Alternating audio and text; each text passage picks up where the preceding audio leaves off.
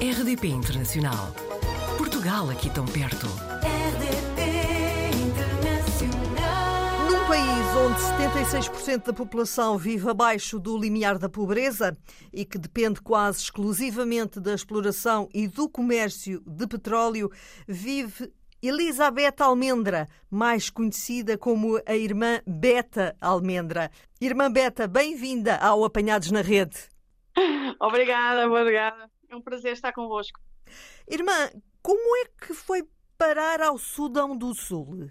Porque o Sudão do Sul é um país onde o nosso fundador, Daniel Comboni, veio pela primeira vez. Portanto, é um país onde nós, como irmãs missionárias combonianas, estamos presentes. E a senhora está aí há muito tempo? Estou aqui há três anos no Sudão do Sul, em Uau. E quando saiu de Portugal, foi logo uh, viver para aí ou passou por outros países? Bem, quando eu era muito jovem, muito jovem, uh, eu fui à Itália, fiz a minha formação na Itália como irmã missionária campaniana e depois fui para o Quênia. Estive no Quênia seis anos e depois do Quênia voltei a Portugal, onde estive muito presente também na paróquia da Ericeira. Ericeira, que é a sua terra natal. Certo, certo, é a minha terra natal. Sou, sou natural da Ericeira. E como é que uma pessoa que nasce ao lado do mar se dá agora num país que é um país central, cujas fronteiras são com Sem outros mar. países e não têm mar? Ai, dá, e depois com o calorzinho que faz aqui sempre, dá uma, de vez em quando dá saudades do mar, sem, sem dúvida, sem dúvida, do ar fresquinho de, da Ericeira. Mas o mar também me ajudou quando eu passeava pela Ericeira, não é? À beira-mar, e olhava o horizonte e "Ui, o que é que será lá do outro lado do mar? E esta, esta curiosidade também era minha, não? O que é que será do outro lado do mar? Um dia ir do outro lado do mar. Olha, e aqui estou no Sudão do Sul, não é do outro lado do mar, mas é no outro lado. Foi difícil fazer a escolha do seu caminho enquanto irmã missionária? Quer dizer, eh, um, o interesse pela África foi porque a banda Aid, aquela, os cantores da América se Sim. juntaram e, e cantaram We Are the World. E eles cantaram, juntaram-se para cantar esta canção para ajudar o país da Etiópia, não é? Exato. E naquela altura via aquelas imagens da África, que eram da, da Etiópia, das, cheias de fome, de crianças a morrerem de fome, não sei o que mais. E eu assim, oh meu Deus, como é que eu posso ajudar estas crianças? Este interesse pela África começou por aí, não é? Começou por querer ajudar as crianças da Etiópia, porque ali estavam os meus cantores preferidos, Tina Turner, Bruce Springsteen, oh my goodness, e todos esses cantores que eram os meus ídolos da altura. E assim, "Bem, se eles se juntaram, podem fazer alguma coisa de boa, o que é que eu posso fazer também de bom, não é? E depois, pela igreja, recebi a revista Audácia dos missionários cambonianos. E depois lá dizia uma frase: se queres ser missionário, escreve para. E eu assim: olha, é isto mesmo. Eles estão em África. Olha, não sei o que é, que é isto ser missionário, mas eu quero, quero ir para a África. Então escrevi às irmãs a cambonianas em, em Lisboa a perguntar o que é que era preciso para ser missionária. E foi assim que comece- comecei a conhecer as irmãs, comecei a conhecer mais a África. Irmã Beta, Mas eh, isso demorou uns anos, não é? Nesta altura, a senhora desenvolve o trabalho missionário naquela que é a nação mais jovem do mundo e vive naquela que é a segunda cidade mais populosa no Sudão do Sul. Sudão do Sul, Certíssimo. Que vive rodeado por outros países, República Centro-Africana, Uganda, Quênia, Etiópia, República Democrática do Congo, onde todos nós ouvimos falar diariamente de conflitos, sendo que o próprio Sudão, Certíssimo. enquanto Sudão, também eh, viveu e vive algumas turbulências.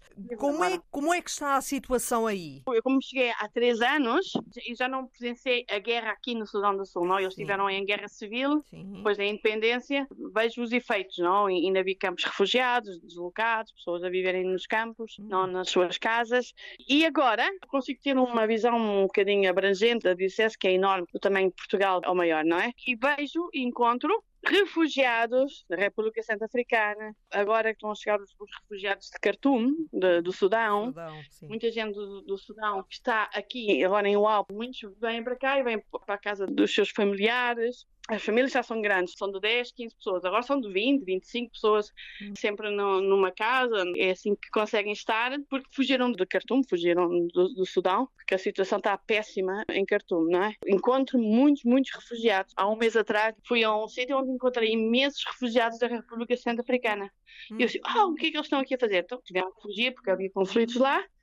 E fugiram e eles estavam num campo miserável, não é? Eles sem comida, Exa- sem água, sem nada. Exatamente, irmã. Gostava que de facto nos caracterizasse esses campos de refugiados. Em que situação é que essas pessoas estão? Esses do campo de refugiados da República Centro-Africana encontrei-os numa péssima situação. Fugiram de uma situação de conflito, fugiram pela floresta, caminharam 3, 4 dias, sei lá quantos dias caminham, e ali ficaram. Não tinham comida por três meses, não tiveram comida, não tiveram ajuda. Era o tempo dos mangos, manga, manga, não, do fruto. E comiam, a floresta também dá muitos frutos, e, e conseguiam sobreviver, mas que realmente era uma situação péssima, que quando eu os encontrei, eles pensavam assim, nós temos que sair daqui, temos que, temos que encontrar outra solução, porque não podemos continuar aqui, e não há quem nos ajude, porque é um, era um sítio bastante longe, perto da fronteira, e ouvi dizer que depois que a Cruz Vermelha ia lá dar-lhes um pouco de comida para tentar eh, ajudá-los, mas que realmente estavam numa situação muito, muito complicada. E os de Khartoum, é, é a mesma situação, pronto, as, as pessoas são generosas, mas aqui há situações muito complicadas e a fome, e a fome, e a fome aparece, comem uma vez por, por dia, se comem, se não vai um saco com bastante açúcar, porque é, é onde arranjam a, a força, não? o suplemento para estar um bocadinho de pé e pronto, e depois quando não há, não há comida, deitam-se e esperam pelo dia da manhã para se há comida, pronto. E, E não, na- mas há fome, há fome. há- E na cidade onde vive, eh, Uhum. existem infraestruturas, tipo eletricidade, água, água potável, esgotos? Como é a, a- a cidade É. onde, onde vive? A cidade onde vivo é UAU, não temos eletricidade. A eletricidade, eu tenho eletricidade em casa porque temos painéis solares.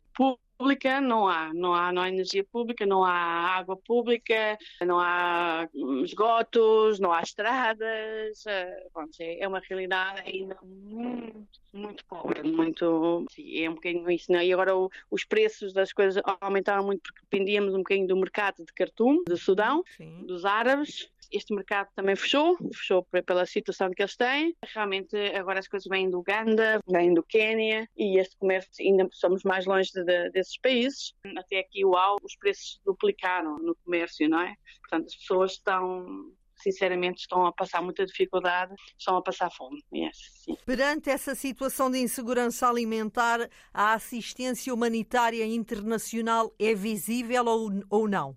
Pronto, a assistência internacional eh, fora daqui da cidade, eles conseguem, vão, vão indo, vão, vão, vão estando, vão tentando acudir, acudir a situações mais, mais urgentes, não é? Eh, em grandes campos refugiados, como em Malacala e outras zonas, que, que a situação é, é muito pior ainda do que, do que aqui se vive em UAU. Em UAU também há algumas organizações não governamentais e a própria Igreja Católica. E realmente nisso sentimos muito respeitadas, muito, muito bem com segurança até, porque realmente as pessoas sabem o que fazemos por elas e realmente que damos a vida aqui por elas, realmente tudo o que podemos ter e ajudá-los, ajudamos. A irmã Beta Almendra, nesta altura, tem algum projeto mais específico que esteja a desenvolver? Sim, tenho, tenho a minha paixão, que a minha paixão, não, a primeira é por Jesus Cristo, sem dúvida, mas a segunda paixão é, é pela, chama My Girls, as minhas meninas, porque tento realmente, eh, com o projeto que estou a desenvolver eh, com elas, estamos a ter encontros para desenvolver um bocadinho a confiança nelas próprias. Comecei um curso de computadores para elas começarem a terem um bocadinho a noção do que é um computador e poderem usar. eh, E já estão na escola secundária ou depois já da, da escola secundária. é? E praticamente a maioria delas nunca viram um computador, não é?